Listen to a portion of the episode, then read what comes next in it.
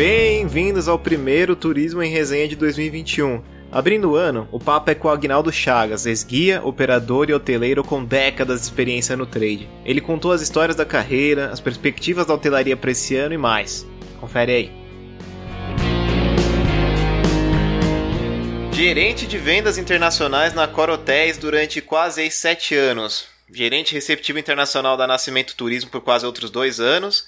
Gerente de operações internacionais da CVC Corp gerente de desenvolvimento de negócio da Lioness International. A gente tem também aqui assessor de marketing e vendas do Tobago Hospitality and Tourism Institute, comercial e novos negócios da CIR Licitações Limitada. Estou falando hoje um pouquinho com o Agnaldo Chagas. Boa noite, Agnaldo. Boa noite, Léo. Como vai? Queria incluir também que agora, atualmente, eu estou no CNPq também como, como pesquisador, né? E além de ter a minha própria empresa e que eu dou cursos, eu dou aulas particulares, né? Cara, eu tô dando uma lida aqui pelo seu sobre no LinkedIn, aqui é a minha maior fonte de consulta no LinkedIn nesse podcast. Eu tô vendo aqui que você tá com mais de 20 anos de atuação na indústria de viagens, hotelaria, operadora de turismo e marketing de rede. Conta um pouquinho como é que foi essa, essa trajetória, como começou e, e, e os maiores trabalhos que você exerceu dentro do turismo, cara.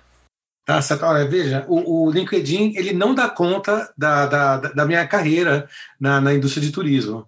Eu como, parece que você começou a falar de agora, então o LinkedIn dá conta desse século. Eu estou desde o século passado. então eu comecei muito garoto, eu tinha 14 anos de idade, foi meu primeiro trabalho formal. E era uma época até que se podia trabalhar com 14 anos de idade, né? Então eu caí dentro de uma operadora de turismo, que eu não sabia o que era e não fazia ideia do que era. Então ali foi minha foi a porta de entrada, eu, de uma forma que não foi deliberada, involuntária, e foi ali que eu me firmei. Então aí segui grande parte da minha carreira na, na indústria de turismo, né? Mas isso foi no, no, já na segunda metade dos anos 1980 em grandes operadoras que via. Você começou caso, numa, numa agência de viagem, no caso? Exato, foi uma, uma que se chamava Concorde de Turismo. Ah, bacana. Começou ali como, como office boy, né? Imagina, com Exatamente. idade. Exatamente. E ficou ali quanto tempo, mais ou menos, até? Olha, eu tive duas fases ali. Eu trabalhei, eu cheguei a operações, eu galguei um pouco as posições. Dois anos depois, eu fui o primeiro, o, funcionário de uma antiga operadora que também espanhola, que é Eurovips, né? Depois eu voltei para a Concorde, então aí já numa posição comercial, vendas diretas, né? B2C e, e aí fiquei lá mais alguns anos. Bacana. E o que, que você acaba comercializando mais nesse período aí, nesse, nesse início de carreira, que você voltou comercial? Qual que era ah, o produto naquela... carro-chave na época? Ah, naquela época, bom, nós temos que considerar que cada operadora ela tinha um, uma especificidade, ela, ela, vamos dizer assim, ela explorava um, um, um, destino. No caso da Concorde, ela foi pioneira, todos eram pioneiras, né? Então, os empresários na época eles eram muito arrojados, eles eram, eles pulavam de cabeça em seus projetos e, e colocavam to, todos os seus recursos e levava tudo. Então, era uma coisa bastante, bastante interessante, né? O, o, onde eu trabalhava era especializado em Estados Unidos, Disney, né? Então, Orlando como principal destino, mas foi a primeira empresa a começar a fretar aviões da Transbrasil para levar turistas, exclusivamente para levar turistas para conhecer a, a, a, a, Disney, né, de Orlando. Caramba, então foi nesse é. período que eu imagino que, lógico, um destino como Orlando ele levou aí anos e anos até se consolidar e ser o praticamente a filial do Brasil nos Estados Unidos hoje em dia, né? Que lógico, o pessoal tá viajando pouco por conta mesmo da, das restrições. Mas já foi naquela época, vocês já sentiam que assim, chegar a, a, a, a esse nível que a gente tem hoje, com milhões, assim, milhares de brasileiros todos os anos viajando para esse destino? Não, a gente nós não, não, não, não tínhamos essa noção. A viagem antigamente, a viagem há 30 anos, era, era, era a viagem da vida. Eram viagens muito caras, as passagens aéreas eram muito caras. É, é, os, todo, todo o complexo de viagem, essa preparação, o dólar era muito caro. Hoje a gente pensa num dólar que está 5,50 tal, é difícil comparar, mas o dólar era caríssimo no, no, no, passado. Havia, inclusive, dois dólares, o oficial e o paralelo, né? Então as pessoas não a classe média, ela não conseguia viajar sempre, ela fazia uma viagem é, muitas vezes a viagem da vida era aquela, era aquela, era aquela excursão à Europa, que rodava 20, 30 dias, que era a excursão que você fazia já na meia-idade para conhecer, para dizer conhecer a Europa. Então, hoje as pessoas viajam duas, até antes da pandemia, duas, três vezes por ano, né? Em períodos curtos e tudo mais. Antigamente era uma viagem de 20, 30 dias até 40 dias, para aproveitar ao máximo essa ida, porque nem não tinha muita oferta e justamente porque porque não tinha muita demanda e também era tudo muito caro, né? Assim, era tudo hoje é muito mais acessível. Agora, durante esse período, esse período de turismo que você vivenciou ao longo desses mais de 20 anos, tudo, me fala uma história aí de um aperto aí que você passou, ou pelo menos alguém que você teve que tirar o da reta aí porque tava enrascado aí um fora, talvez. Alguma experiência que você destaca e você fala, caramba, isso aqui eu, eu tive que ter jogo de cintura para me livrar, hein? Olha, eu já fiz de tudo. Eu já trabalhei como guia também, né? já tive uma experiência como guia. E, e, então já fiz de tudo. Eu já fiz desde acomodar o cliente, né, o hóspede, no meu próprio apartamento no hotel, porque a cidade estava lotada e o cliente não tinha onde dormir e, e, era uma situação que não podia dormir ali no sofá, era inverno, né? Era, e que eu tive que arrumar um colchão, né, na, na no hotel e, e, colocar no meu quarto para ele dormir, para uma senhora, para ela poder dormir, porque né, ela, por um erro dela mesma, né, que ela, no lugar depois não foi, para se hospedar. Já teve isso, já teve de, de resgatar mala, já teve já teve muita coisa de conseguir lugares, né, reitinerações de clientes porque voos foram cancelados ou porque a companhia aérea trocou a aeronave, colocou uma aeronave menor do que a combinada, então sobrava passageiro, então você tem que reacomodar. Realmente, é, em termos de história, eu acho que qualquer profissional no, no, no segmento de turismo, principalmente aquele que é intermediário, operador, tem muita história para contar tem muita história para contar. Então, você passa por essas coisas, você passa por, por exemplo, de, de levar pessoas no hospital, que passaram mal, de você é, é, buscar pessoas que estão perdidas na cidade, você não sabe por onde começar, uma agulha no palheiro, né? Me lembrei agora que eu tive que procurar uma moça que, que teve um surto em, em Veneza, porque é um surto Nossa. psicótico, né? Eu não sei exatamente o que é. E ela começou a imitar, imitar pássaro lá na Praça São Marco, porque ela tá cheia de pombo, né? E ela começou a imitar um pássaro, como, como, se fosse um pombo também. E nessa de imitar, ela sumiu no meio de Veneza. E, e, e, não se achava a pessoa. Eu tive que ir atrás da pessoa, fui achar a pessoa no outro dia. Cara. E não podia parar, porque as outras pessoas tinham que continuar a viagem, né? E era alguém que você achou ciscando o chão ou vocês acharam que já estava dormindo Não, tava, alguma coisa? Tava andando, tava andando porque tem partes da cidade que vive, tá, né, 24 horas, então ia para onde tinha luz, a pessoa ia. E, que, e você sabe, né, na Europa que, não ia ficar cuidando da vida de ninguém, né? Nossa, eu imagino, assim, que isso é praticamente parte do pacote de você trabalhar. Aquilo que você falou, muitos dos profissionais da, da, da área do turismo já devem ter pelo menos umas cinco histórias ou semelhantes ou pelo menos muito próximas ah, do nível de. Mas, com certeza. De ter que se é ajeitar. Absoluta. Fala com qualquer um que já trabalhou numa operadora. É, que sempre vai ter uma história para contar, uma história assim estranha. É, é, é bastante dinâmico, é a gente, a gente coloca muito a alma no, no, nosso trabalho, né? E não para nunca, né? Claro, e, e você sente que, que apesar, lógico, é, é, é, de você hoje ter umas OTAs aí vendendo esse tipo de produto, a gente tem pelo menos uma facilidade maior, ou pelo menos hoje o consumidor, o viajante, ele tem uma facilidade maior de, de evitar esse tipo de situação. Hoje a tecnologia, é claro, porque a gente está falando de uma mudança que chegou aí há praticamente 20 anos. A gente ter o acesso rápido com o smartphone, você pedir a solicitação, tudo. Naquela época, lógico, era, imagino que um pouco mais complicado, ou você tentava de achar seu meio para contactar o pessoal do Brasil, que nem a família dessa pessoa que você comentou. O que, que você acha? Hoje, pelo menos, a situação já deu uma aliviada nesse ponto, ou ainda tem essa mesma dificuldade, mesmo assim? Não, aliviou bastante. Veja que, que você lançar mão de tecnologia hoje para a viagem mudou completamente o, o, o, a dinâmica né, do, de atendimento a um, a um, cliente que quer viajar. Né? Hoje, quando o cliente chega quando ele te pede uma viagem, ele, normalmente ele está tirando um pedido, porque ele já sabe muito bem para onde vai, ele já sabe o que quer, os detalhes que ele quer fazer, ele é muito mais especialista do que você. Hoje, veja, é, as pessoas falam muito mais língua estrangeira do que falavam antes, e hoje tem até equipamento que te faz a tradução, te faz a tradução ali simultânea, você fala no idioma e a máquina está traduzindo para o idioma da pessoa. As pessoas estão mais acostumadas a viajar, e eu estou falando mais do cliente urbano, né? Claro que sempre tem um cliente emergente, aquele que está começando agora e tudo mais, e ele, ele vai fazer as suas viagens, ele vai procurar na sua insegurança das primeiras viagens uma, uma consultoria maior e tal, uma, precisa de um serviço maior. Mas eu imagino também que teve um monte de, de saia justa também que você conseguiu é, é, se esquivar ou pelo menos mitigar tendo bastante contatos, né? Tendo bem aquela rede tanto de operadores, outros colegas também apoiando.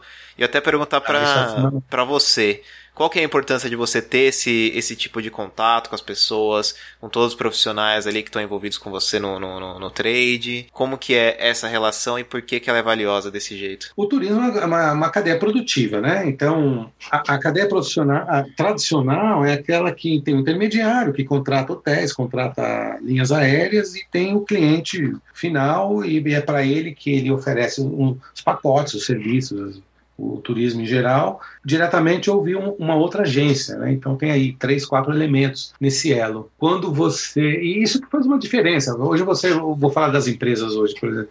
Se você utiliza esse elo da cadeia produtiva como a CVC, por exemplo, você tem todo o suporte de qualquer problema que você vai, vai enfrentar. CVC se responsabiliza por qualquer questão que o hóspede tenha, que, aliás, que que o, que esse é, turista tenha durante a viagem dele, de ponta a ponta.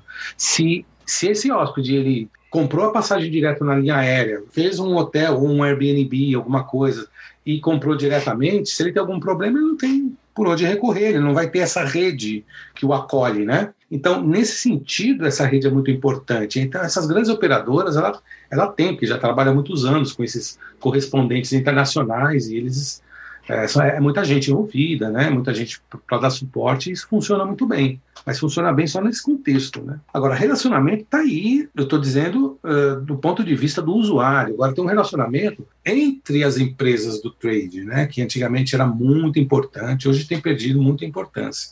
Antigamente vocês você é um empresário e você conhecia um diretor de uma linha aérea, de um hotel, fazia muita diferença, porque você poderia ter é, não vou dizer benefícios, mas você poderia ter preferências em, em, dadas negociações. Hoje não funciona assim, existe uma equidade maior. É como relação com o banco, né? Antigamente o gerente era o príncipe do banco, ele era agradado por todos os clientes e tudo mais, né? Hoje o, o gerente de um banco ele é, o, é um vendedor que está ali atrás do cliente para comprar um, um, serviço financeiro e tudo mais, e ele não tem mais aquela aquela importância que tinha. Porque ele quebrava muito galho. E hoje não, não tem mais. A, a, a, vamos dizer assim, essa, essas relações, esse, o sistema hoje não. É, trouxe uma equidade através das plataformas tecnológicas que não tem mais esse esse, vamos dizer assim, essa intermediação humana que vai dar preferência ou que vai agir com uma certa sentimentalidade, né? Isso mudou bastante. O Fábio levantou uma bola quando a gente conversou um pouco a respeito do da própria postura dos agentes de viagem hoje. Que falta muito aquela busca pelo próprio conhecimento, de você aprimorar é, todo aquele, aquele, aquele escopo que você já tem consolidado. Você sente também que tem isso? Falta também uma busca do, do conhecimento, de você melhorar os seus produtos que pelo menos ainda tem bastante agente de viagem que tem ali mais ou menos vai uma, uma coisa mais consolidada e vai meio que encostando e fica.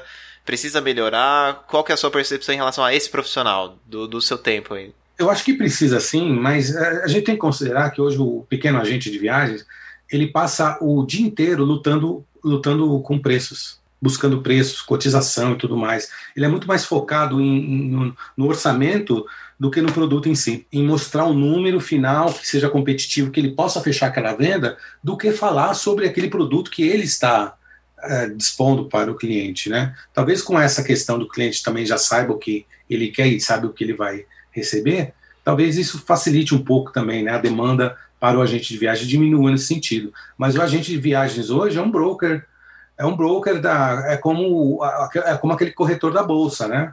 Que está ali atrás dos centavos, quer, quer fazer o melhor negócio, fecha, fecha, compra, aí ele vai com o fornecedor, baixa aqui e tudo mais. Ele vai, ele é assim, ele vai atrás de preço. E com isso ele deixa mesmo de se capacitar. É uma pena. Eu acho que um caminho aí, eu acho que quem sobrevive já há algum tempo penso isso, é, é, é uma, é uma tal de especi, especialização, né? Eu acho que o, o cliente ele precisa se especializar ou numa, num capital social que ele tenha, ou num tipo de produto, destino que ele, que, que, que, ele não só seja algo escolhido, mas como faça parte do lifestyle dele. Trabalhar com nichos, então, você diz, melhor. Exato, nicho, exatamente, exatamente, né? Vou fazer viagens esotéricas porque eu sou esotérico, porque eu sei do esoterismo, porque eu, eu sou, eu faço isso e eu tenho na minha rede social, né? Eu tenho só pessoas que que, que, que, que, também compartem isso comigo. Você é o agente de viagem dessas pessoas. É, vai, vai oferecer um produto muito bom, vai conseguir agregar muita coisa dentro dessas viagens e tal. Eu vou aproveitar, Agnaldo, que você teve experiência, aliás, a primeira pessoa com experiência em hotelaria que eu estou entrevistando aqui. Eu quero perguntar até para você qual que está sendo, é, é, assim, a sua visão, lógico, hoje olhando de fora, o panorama atual da hotelaria. Hoje tem esse desafio de você voltar a fazer todas aquelas áreas, aqueles quartos, a terem renda, e principalmente todas as áreas comuns do hotel. A gente fala de restaurantes e bares, etc. Hoje, para você, qual que é a importância de você abrir para um público externo? Isso é uma, é uma boa ideia, porque eu me lembro de algumas coletivas da Accor, por exemplo, recentes, em que eu, que estive presente, em que eles colocaram como abertura para cada vez mais assim é, é, espaços de restaurante, eventos para um público externo, não necessariamente hóspede, como sendo o, o principal aí, a principal fonte de renda. Você acha que essa é uma ideia que cada vez mais ela vai continuar a se consolidar? Vai ser esse o caminho aqui em diante? Qual que é a sua percepção? Olha, Léo, eu acho espantoso porque essa não é uma ideia nova. A primeira vez que eu vi um, um gestor, um, um, um, gestor de operações hoteleiras trabalhar nesse sentido foi no ano de 2004, na cidade de Quito, no Equador, que era um, um, gerente de operações da, da, dos hotéis de lá, que já estavam abrindo, já estavam abrindo essa caixa preta do que sempre foi o hotel, porque o brasileiro ele não tinha o costume de frequentar hotel, de entrar no hotel. É uma coisa um pouco moralista isso até, né? Da nossa sociedade. Você vê, nos Estados Unidos é normal, ah, vamos almoçar. No, o hotel é o lugar que você frequenta, para você frequentar você pode frequentar o espaço, pode frequentar um restaurante, tudo mais. Aqui o hotel é uma coisa que da parte de fora para o usuário é um pouco uma, uma coisa um pouco moralista e para o hotel também que não faz, faz força para abrir sua, as suas potencialidades e os seus serviços para a sociedade ao redor, né, potenciais consumidores. Não é uma ideia nova. Se a Cora ou qualquer outra rede hoteleira não está fazendo isso, já de, demorou demais de fazer isso. Você, você vê que, que tudo que tem dentro do hotel, ela, hoje, por exemplo, com a, com a pandemia, os quartos estão virando escritórios, né? Então estão oferecendo, estão tirando as camas, colocando mesas, estão colocando, fazendo escritórios do, dos antigos apartamentos de quartos de dormir, né? Agora são quartos de trabalhar. E, e, tem que ser até na arquitetura, né? Um hotel, você não pode ter acesso ao restaurante de hotel tendo que entrar pelo lobby. Você tem que ter, entrar no restaurante, no restaurante do hotel da rua, né? Tem que ser uma Sim. coisa como se fosse parte, tudo mais. Então, essas coisas têm que mudar bastante. É uma tendência, sim, e precisa ser feito eh, para ontem, né? Academias, veja, tudo cresce. As redes de academia aí cresceram. Hotéis têm academia há décadas. E quem é que frequenta? Hóspede. Quando o hóspede frequenta? Precisou chegar essas redes de, de academia, de Infés e tudo mais, para abrir o olho do hoteleiro, que ele tinha ali um potencial na, na mão dele e tudo mais. Esse é o caminho também para os independentes. Você sente também que os independentes eles podem lucrar pra caramba também com isso. Isso não só grandes redes, né? Os independentes eles são mais é, ágeis, eles conseguem mudar, mudar muito rapidamente essa, essas situações. Eles são muito ágeis, né? Porque pessoas que tomam decisões estão ali naquela, naquele lugar e tem menos é, caciques, né? Vamos dizer assim. Então consegue, não precisa fazer um, uma cumbre para decidir o que, que vai fazer com, com, com aquela cozinha industrial. Ah, claro. Se a gente for pegar pelo menos o, o balanço da, da BH Nacional que eles fizeram, é que pelos próximos 14 meses a gente ainda não vai conseguir estar tá retomando o, o, o nível de negócio que era em 2019. Aí depois de 14 meses a gente vai ter alcançar novamente o que nós tínhamos a, aliás, já, já no final de dezembro de 2021, que nós tínhamos há dois anos anteriores, né?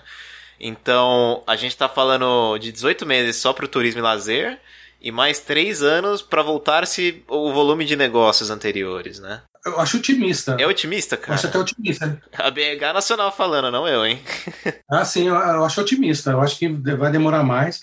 Hoje, os hotéis precisam aprender a trabalhar com ocupação baixa, de, sei lá, 20%, 25%, porque é, é a realidade precisa acostumar a trabalhar com isso e fazer as suas contas e arrumar a tua operação para atender assim e gradualmente ir elevando, né? É uma pena porque tem muito, tem, tem muito projeto, né? Que, que deveria sair nesses próximos anos, não vai, mas enfim, é uma pena como tudo que tem acontecido na economia mundial, né? E, e, e veja, a hotelaria ela, é, não, não se comenta muito, mas ela também sofreu uma ruptura muito importante, que foi a, a, a, o crescimento da Airbnb. Nossa, essa. Airbnb pode estar ruim agora, tal, porque está tudo fechado e tudo mais, então ela encolheu não sei quantos por cento, mas a Airbnb está longe do, de ser o que ela já foi. Mas foi um ponto de ruptura muito grande com o hotel. Isso. Foi um tabefaço no hotel na, na, rede hoteleira do mundo inteiro, no parque hoteleiro do mundo inteiro. Isso na época que você já atuava mais é, forte dentro da hotelaria, já era uma tendência que vocês notavam crescendo e falavam, olha, temos que prestar atenção, como que é? Já existia sinais de que essas coisas aconteceriam. Já existiam sinais.